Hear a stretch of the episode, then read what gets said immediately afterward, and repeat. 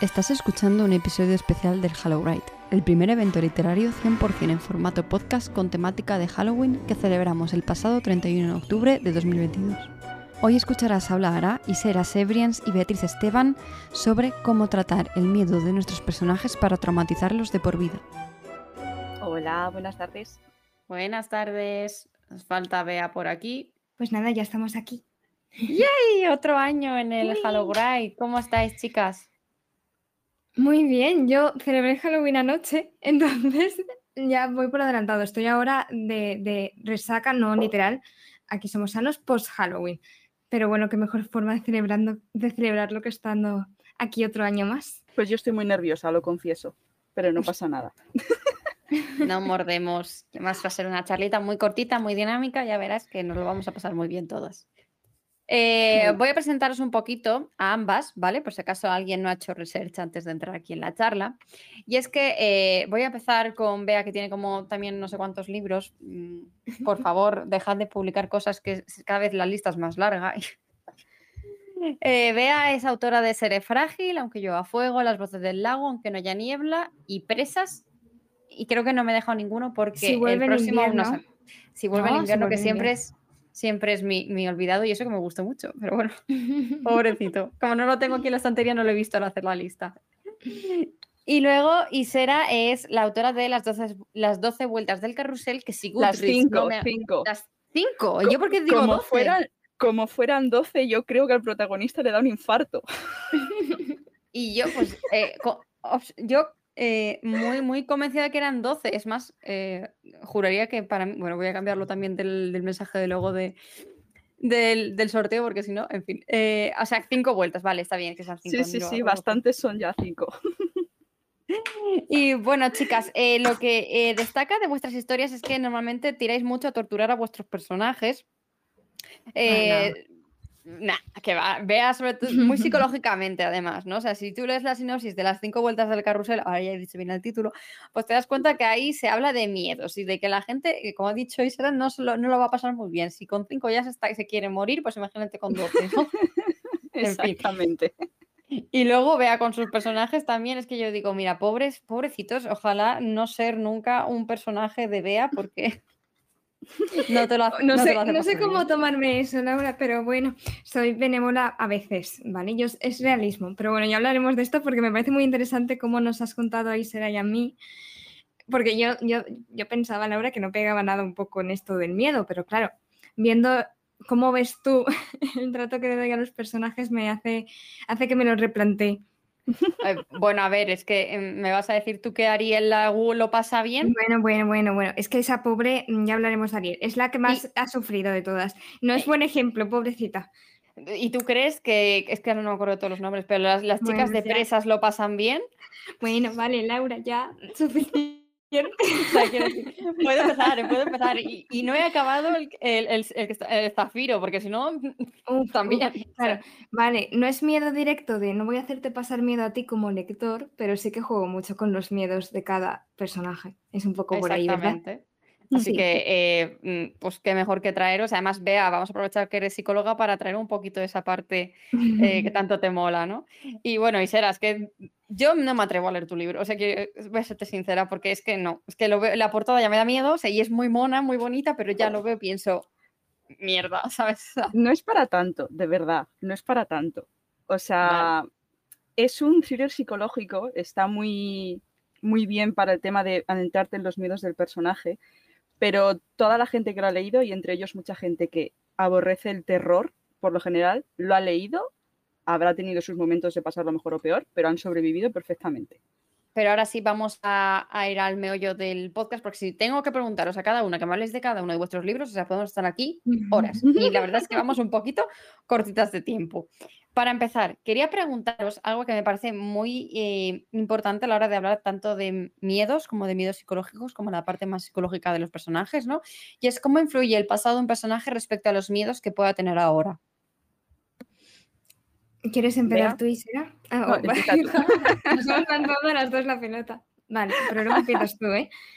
Ah, ah, bueno, a mí es que esta pregunta me gusta mucho porque eh, quien esté dentro de la academia sabrá que el tema de, vamos a hablar del pasado de los personajes, pero no en, el estilo de como tiene traumitas, hace todas las cosas mal, que es una de las cosas que muchas veces se ve en la ficción, sino como forma de entender por qué lo que le está pasando ahora tiene mucho que ver con lo que le ocurrió y lo que significó para esa persona.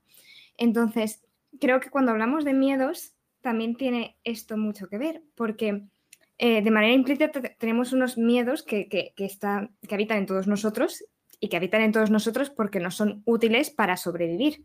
Si no tuviéramos miedo, cruzaríamos en rojo em, eh, la, carretera y obviamente, pues mm, seguramente eh, no, nuestra esperanza de vida se vería bastante limitada. De hecho, hay una enfermedad de personas que no sienten miedo y que tienen este problema. Entonces, claro, hay miedos que surgen para protegernos.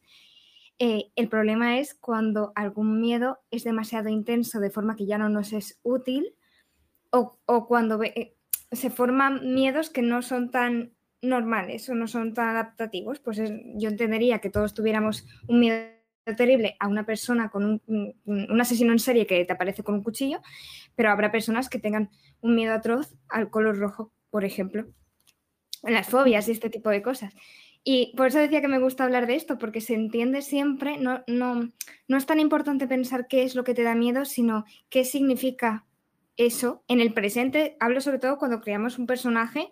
Me viene a la cabeza, por ejemplo, Breaker, ¿vale? Que, que no que rechaza el contacto humano, tiene miedo a ser tocado, pero no es que tenga miedo a ser tocado, es lo que significa ser tocado, lo que supuso para él en el pasado, no voy a hacer spoilers, que es lo que le, le remueve y entonces eh, le lleva a tener este miedo en el presente. Entonces voy a dejarlo un poco por aquí para darle paso a Isera, pero que esta es una pregunta que me parecía muy interesante porque a veces pensamos en miedos como súper típicos y no nos vamos a preguntar en que hay otros miedos que no surgen de, porque es obvio tener miedo a algo, sino de porque algo significó para nosotros la pérdida de seguridad o la pérdida de control o la pérdida de esperanza, la pérdida en general. Entonces es, muy guay hablar de estos temas. a ver, yo estoy muy de acuerdo con todo lo que ha dicho Bea. Eh, y yo creo que a la hora de crear un, personaje con cierto temor, es muy importante darle una buena base a ese temor. O sea, mm. está muy bien que un personaje al que tú presentas de repente te diga que tiene un miedo, eh, pero va a conectar mejor con el lector si se da a entender pues, que una serie de circunstancias ha dado paso a ese miedo. El ejemplo que ha dicho ella de, de Breaker me parece top, tampoco voy a entrar en spoilers.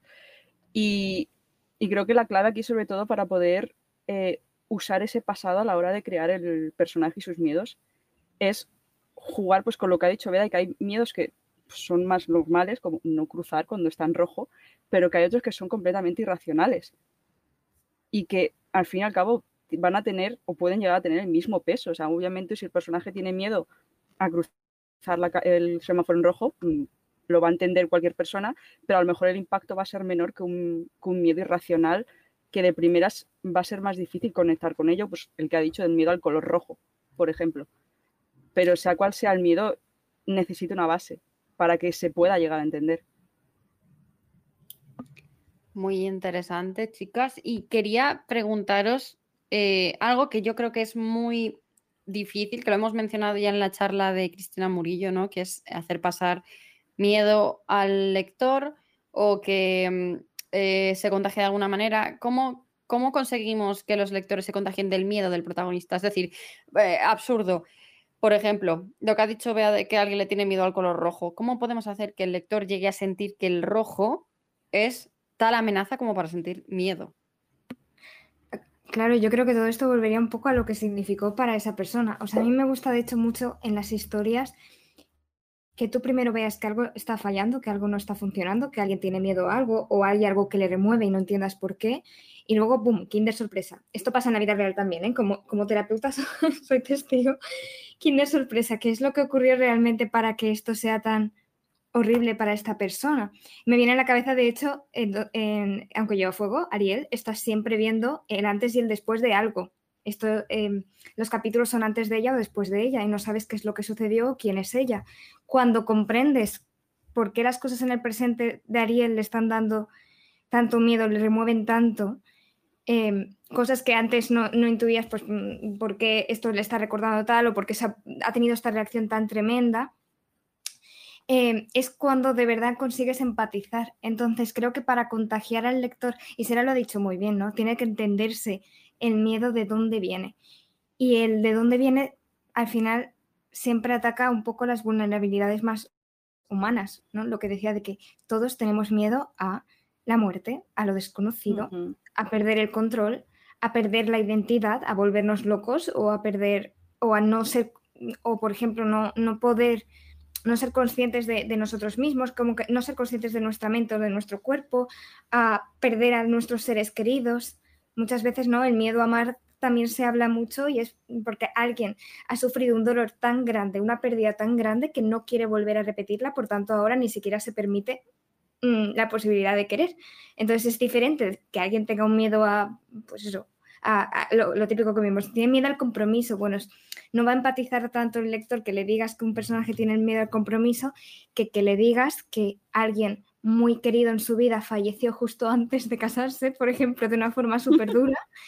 y por un dolor tan tremendo que sufrió, ya no es capaz de permitirse ni siquiera la idea de poder perder a otra persona otra vez. Entonces, eso es lo que da. Exacto. Yo, fíjate, más que ir al cómo conseguir que el lector tenga miedo, yo creo que para a la hora de escribir terror es muy importante desde el lado escritor saber que no siempre vas a conseguir dar miedo y que ya no es tanto conseguir dar miedo o que sientan el miedo, sino que empaticen que es lo que decía Bea, que empaticen con el personaje que está teniendo miedo. Obviamente, si tú estás leyendo un, miedo más común, pues lo que decíamos, algo de la muerte, alguna una pérdida en ser querido, de perder el control, es más fácil que el lector pueda llegar a, empatizar y sentirlo en su interior porque es un miedo más común. Pero si es un miedo muy particular del personaje, pues miedo al color rojo, miedo a, a ver, me lo voy a inventar, botellas de agua vacías. Eh, ahí la clave ya no es que sienta el lector miedo, sino que pueda llegar a sentir a ese personaje sufriendo. Y a medida que ves el personaje cómo se enfrenta a ese miedo, es más fácil que ese lector pueda llegar a sentir miedo. Ya no al color rojo, sino a lo que estás, a las emociones que está padeciendo el personaje al sufrirlo. Totalmente. Yo es que además soy la, niña de los miedos eh, irracionales. O sea, quiero decir, nadie entiende por qué me da miedo lo que me da miedo. No voy a repetirme porque ya lo he mencionado antes en otra charla. Yo creo que es abusar, decir qué es lo que me da más miedo me da, ¿no? Me encanta lo de los dinosaurios. Me ha encantado, que lo confieso. Es que, ¿sabes qué pasa? Los dinosaurios y ET en realidad se parecen mucho físicamente. ¿Sabes? O sea, em, a mí me pasaba que en, en, en Busca del Valle Encantado, no me acuerdo cuál, uno de los abuelos de Picito tiene la cara así muy parecida a la de T, entonces yo estaba muy traumatizada ya. Así que creo que todo viene muy relacionado con uno y otro, la verdad. No sé, es una, una suposición mía. Eh, mi psicóloga está intentando que vea ET, cosa que no creo que vaya a funcionar, porque dice terapia hecho que dije, eh, pero porque si a mí el, el, tiene más de ningún daño, está ahí, ya está, ¿sabes? pero bueno, eh, yo me pongo aquí a hablar de mis miedos y no paro, y podría acabar toda la charla. Así que en realidad, en lugar de empezar a hablar de todos mis problemas y mieditos, em, ¿cuánto miedo debe pasar un personaje para que se vea obligado a hacer alguna insensatez? Yo creo que dependerá del miedo, o sea, y también mucho del, contexto. Eh, yo a veces me paro a pensar en el tema de si el, el, luchar contra los miedos es completamente necesario cuando escribo un personaje y he llegado a la conclusión de que Mm, es importante saber que un personaje no tiene por qué superar sus miedos. Y a la hora de cometer alguna insensatez, yo creo que ese personaje se tiene que ver sin salida. Y verse sin salida puede ser algo inmediato o puede ser algo que, se va dando con el tiempo. Como por ejemplo, mm, tiene, que tenga un miedo en particular y que se vaya enfrentando a él poco a poco o negándose a enfrentarse a ello, que puede ser la opción, y que llegada a un punto eh, no pueda soportarlo más y haga la insensatez que, corresponde a la, situación. Y otra puede ser que la insensatez llegue por un susto, algo tan simple como un susto. O sea, tú te enfrentas a algo que te da fobia o, que te da miedo, aunque no llegue al nivel de fobia, y se te presenta adelante sin tú preverlo, y la insensatez puede llegar, ya sea pues te tiras por la ventana que tienes al lado porque has visto venir una gallina y te dan pánico a las gallinas te has visto sin salida porque ha llegado de forma inesperada. Y yo creo que es jugar con el tema del shock es lo que puede llevar al personaje a, cometer la insensatez, el verse sin salida. Joder, será, me ha encantado tu respuesta. O sea, la has clavado. También desde el punto de vista, me ha encantado porque ha empezado con un depende, que es el comodín de cualquier psicólogo, porque es verdad que depende. Pero, pero justo nunca lo había pensado así, ¿no? Como cuando alguien se siente de verdad que está sin salida, que, escapa, que no puede escapar, porque muchas veces lo que, lo que ocurre con el miedo es que es como cualquier emoción. Somos capaces de manejarnos cuando está dentro de una ventana de esto es tolerable, esto lo puedo gestionar, esto puedo hacer algo para mm, llevarlo bien. Pero cuando se excede de, esa ventana de tolerancia, uy, qué mm, odio tener tantos tecnicismos, por eso decía que será, me gusta mucho cómo lo has explicado, ¿no? que cuando una emoción es muy intensa, es que la parte racional no está ahí y si está ni la escuchamos ni nos importa, eh, porque en ese momento la emoción lo que te está diciendo es corre en riesgo tu vida, esto es tremendo, tienes que huir, tienes que escapar o tienes que congelarte. Entonces, cuando un personaje está en una situación en la que o bien la emoción está muy intensa porque ha sido un poco cuentagotas y ha ido eh, suprimiendo o escapando o mm, mm, poco a poco se le han ido acumulando cosas y de pronto es que ya no puede más y solo piensa en escapar, huir, no sentir, es un poco cuando ocurren estas, entre comillas, insensateces, o cuando es algo, un poco lo que has dicho del susto, algo que en el momento rompe tanto en el esquema que enseguida vas a dispararte y va, va a hacer que, que que, el personaje actúe de una forma o irracional o muy emocional o muy, al final, muy impulsada por, valga la redundancia, por ese miedo, por escapar de esto tan horrible que está sintiendo. Mm. Es que yo, por ejemplo, considero una insensatez muy, muy, entre comillas, simple, pero muy fácil para, poder entender esto, que es un grito. O sea, tú cuando mm. no ves venir algo, algo, ya no te tiene que ser algo que te da miedo, sino algo que te pilla por sorpresa. Tu, tu reacción automática, no siempre, es tú gritas, pegas un chillido. Y eso no deja de ser una insensatez porque de qué te sirve un chillido si, si te viene, yo que sé, lo que decía antes, una gallina por el pasillo, pues tú chillas y ya está. Fíjate, de hecho, el chillido sirve para que si estuvieras en un peligro real, alguien te escucharía y vendría a ayudarte. Tiene sentido. Claro. El tema de la funcionalidad de estas cosas me gusta, pero claro, es en el momento tan intenso que da igual el contexto. Eh, sale porque en ese momento sirve que tienes que escapar, huir o necesitas ayuda. Claro, y es que la insensatez siempre va a venir dada por el tipo de miedo y por cómo tú reaccionas a ese miedo. Sin entrar en, eh, spoilers, en las cinco vueltas del carrusel, el protagonista hay en un determinado momento que se enfrenta a uno de sus miedos y su reacción es literalmente darse la vuelta y hacerse un nubillo en el suelo. Mm porque literalmente se ha visto sin salida. Eh, su insensatez es no hacer nada. O sea, podría, ya mm, dependiendo del miedo que sea, defenderse, gritar, correr, em, cerrar una puerta y interponer algo entre medias. Pero lo que hace es hacer su novillo en el suelo. O sea, es que eso, va, es que ser algo... No, se congela porque cuando sientes que no puedes enfrentarte a un miedo, que no puedes escapar, eh, es como un, conejo se hace muerto. Pues eso es hacer su novillo. Exactamente. Yo también me haría un ovillo, la verdad, si me pasan cosas que me dan No voy a mentir. Eh, si alguien tiene una pregunta, este es el momento de ir levantando las manos, ¿de acuerdo?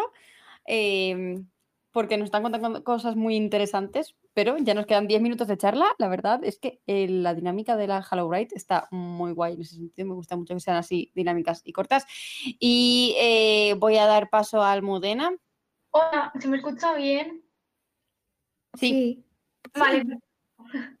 Buenas tardes. Muchísimas gracias, eh, sobre todo a Laura por organizarlo y al resto por, todo. Bueno, en fin.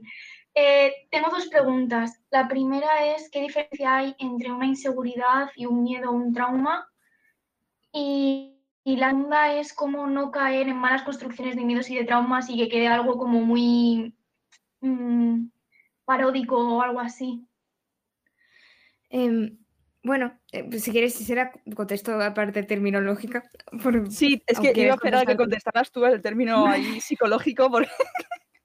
Claro, es que me viene a la cabeza que, que es muy diferente miedo, trauma que inseguridad. Miedo es una emoción, todos sentimos miedo. Eh, es innata, no podemos elegir no sentir miedo. Depende de cómo eh, expresemos el miedo, que es algo diferente. Luego el trauma realmente es algo bastante complejo, que es cuando sucede algo en, en tu vida que cambia los esquemas que tienes acerca del mundo y de ti mismo. Esto es una generalización y lo estoy simplificando muchísimo porque es mucho más complejo que eso. Tengo una masterclass sobre trauma en literatura juvenil para escritores. Momento eh, spam. Pero entonces, pero sería como un síndrome o las secuelas que deja algo que el cerebro no es capaz de procesar. De hecho, hablo también de esto en, cuando hablo de Wanda en el podcast, que eso sí que está en abierto en el podcast de literatura juvenil para escritores. Perdona, Laura, estoy haciendo todo el rato dirigiendo, pero bueno. y no me quejo. pero hablo del el tema del trauma, lo hablo en el episodio de Wanda. Y luego, una inseguridad al final no tiene tan está muy relacionada con el miedo porque muchas veces estamos inseguros cuando no sentimos seguridad sentimos miedo puede que esa inseguridad tuya sea miedo a ser juzgada o miedo a fallar o miedo a mm, no ser capaz de hacer frente a algo entonces depende mucho de, de, eso pero al final es otro nombre que le estás poniendo a un miedo que sientes y que no te impide pues o sea eso sí que lo veo más enlazado eh, esa era la, primera pregunta. Luego era un poco, ¿no? También, como decía Salmudina, cómo poder eh, trabajarlo bien.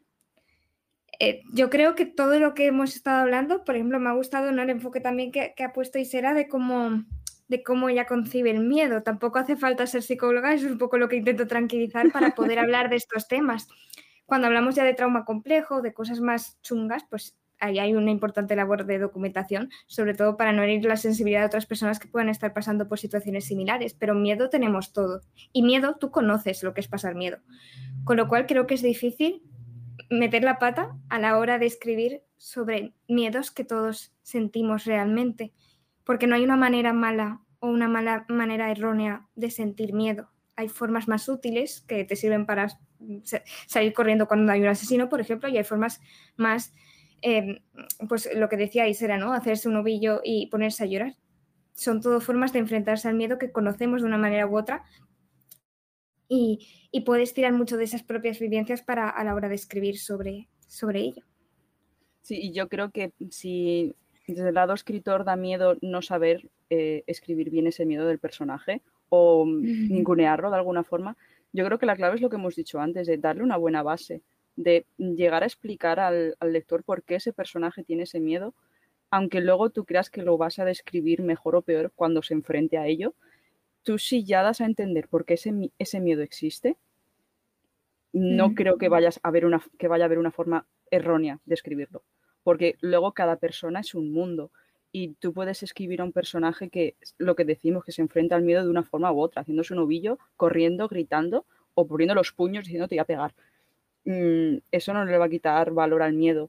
Y eso va a hacer único ese personaje porque se enfrenta a ese miedo de una forma. Mm. Así que no creo que es una forma errónea nunca. Vale, y ahora vamos a darle paso a Alejandro. Alejandro, cuando quieras. Hola. Buenas. A ver, eh, yo también tengo dos preguntas, a ver si me da tiempo a que me contestéis. Eh, una va eh, relacionada con el título de la charla, que era cómo trabajar el miedo de nuestros personajes para traumatizarlos de por vida. Y es que yo, partiendo de que un personaje puede tener un miedo que no ocupe eh, su vida entera, quiero decir, es, algo que está ahí, como muchos tenemos muchísimos miedos, cómo trabajarlo desde la sutileza para que eso vaya creciendo hasta el punto de ser un protagonista real de la trama o del conflicto del personaje, sin que pase un suceso drástico, porque claro, yo entiendo que pasa algo y automáticamente lo desencadena o lo activa o lo, o lo hace más grande, pero cómo trabajarlo de una manera más poquito a poco. Mm. Pues a, ver, me viene a la cabeza que esto al final ocurre porque todos tenemos unas ideas de lo que somos y lo que es el mundo desde que nacemos prácticamente y se van reforzando algunas con las cosas que nos van pasando. No tienen por qué ser drásticas, pero si a mí de pequeño me dijeron, eh, mm, oí de mi padre, no vales nada, y luego llegué al colegio y una profesora me puso una mala cara y yo en mi cabeza, para mí eso significó, mira, no valgo nada, eh, eso se va a ir reforzando, ¿no? Es un ejemplo. Si luego ah, tengo un grupo de amigos y me dejan de lado, yo enseguida voy a pensar, mm, no valgo nada. Y eso se va a ir haciendo más grande, de manera que puede que llegue un punto en el que te ocurra algo que, un poco lo que tú decías, ¿no? El miedo que se va haciendo bola y que tengas tan férreo en ti esa creencia acerca de nuevo alguna, estoy poniendo este ejemplo, que, que, que ocurre así, ¿no? Al final es un poco lo mismo, coge un esquema emocional, ¿qué está pensando tu personaje sobre sí mismo o sobre el mundo? ¿Y qué cosas van a hacer que siga pensando eso, como que se siga dando la razón? Sí, yo creo que dando, dando pinceladas sutiles siempre, siempre se va a mantener el recuerdo de que ese personaje tiene miedo. Y si no, pues es como pues, lo que dice Bea. O sea, tú puedes hacer un personaje que desde el primer momento eh, tenga ya sea un miedo sutil, ligero, pero que exista, que tenga la base de que le dé miedo, pues en algo tan básico como perder un ser querido. Y que a medida que avance la historia, pues pone una historia de fantasía con reinos típico, va viendo que pues sus compañeros o otras personas van perdiendo a sus familiares por la guerra que está viendo o que él mismo está matando y que ese miedo vaya subiendo en él hasta el punto de que se vuelva un, una pesadilla real el que también lo puedo perder yo. Y ahí el lector va a ir viendo cómo su miedo pasa de algo sutil de sí, perder a un ser querido, lo tememos todos, al que se convierta en la obsesión del personaje. Yo creo que mientras que se vayan dando las pinceladas necesarias, que no se mencione el primer día y luego al final es como, ah, es verdad que este personaje le daba miedo el color rojo. Pues es ir metiendo cosas sutiles. Que, que el lector se acuerde siempre de que ese miedo estaba. Vale, y vamos a por la última pregunta. Eh, en dos minutos a ver si la podéis responder. Evi, cuando quieras puedes hablar. Sí. Mm, bajito, pero sí. Ah, vale. Eh, bueno, yo aprovecho que soy alumna de la academia para decirle a Bea que si quieres hacer una masterclass o curso sobre las emociones. Ya hay. hay uno ah, sobre pues las emociones. Es una de las más nuevas, justo. Pero sí, perdona, Evi. Eh, vale, pues yo tengo dos preguntas que van un poco relacionadas. Eh, la primera es cómo intentar no proyectar los miedos propios de persona que escribe en los personajes de manera que puedas hacer personajes que sean diferentes a ti, porque a mí me, cuesta mucho, que va relacionada con la segunda pregunta, que es cómo, cómo conseguir desterrar el factor lógica de los personajes, porque claro, tú estás escribiendo un personaje con un miedo muy concreto, pero tú como autor estás pensando, madre mía, lo que habéis comentado antes, no es que podrías correr, podrías, lo que sea, a mí me, cuesta mucho salirme de ese factor lógica a la hora de tratar con los personajes. Pues fíjate, yo en, en las cinco vueltas del carrusel juego mucho con lo de la lógica, porque literalmente la historia trata sobre los miedos que tiene un, personaje, que es el protagonista, que se enfrenta a todos con la lógica que tú dices. O sea, es como si fuera el escritor y él cuando ve el miedo dice, pero si es que lo fácil sería no hacer esto. O le busca explicación a todo. Yo creo que ahí la clave es ya no llevarlos a su límite, sino demostrar pues, lo que hemos dicho antes, que es que en el momento de, la verdad, esa lógica llega a desaparecer. Y a lo mejor tú no, pero tú no lo vas a ver así porque tú sabes en todo momento que, si se tira por la ventana eh, va a llegar, es un piso bajo no le va a pasar nada y puede huir del asesino. Pero es que tienes que centrarte siempre en que ese personaje ha llegado al límite que decíamos antes de, llegar a hacer una insensatez.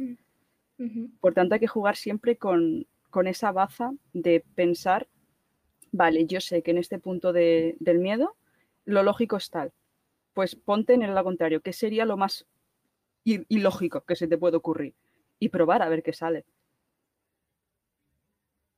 Sí, yo estoy de acuerdo con lo que ha dicho Sera, por eso, y por el tiempo, no, no iba a añadir nada más, pero sí. Pues eh, nada, Chicas, muchísimas gracias por haber participado en esta segunda edición del Halo Bright. Espero que os haya gustado esta charla, a vosotras y al resto de personas. Espero que hayas disfrutado de este episodio del Halo Bright y te recomiendo que si no quieres perderte otros episodios especiales de literatura juvenil para escritores, nos sigas en redes sociales. Por el momento, te deseo un feliz Halloween con retraso.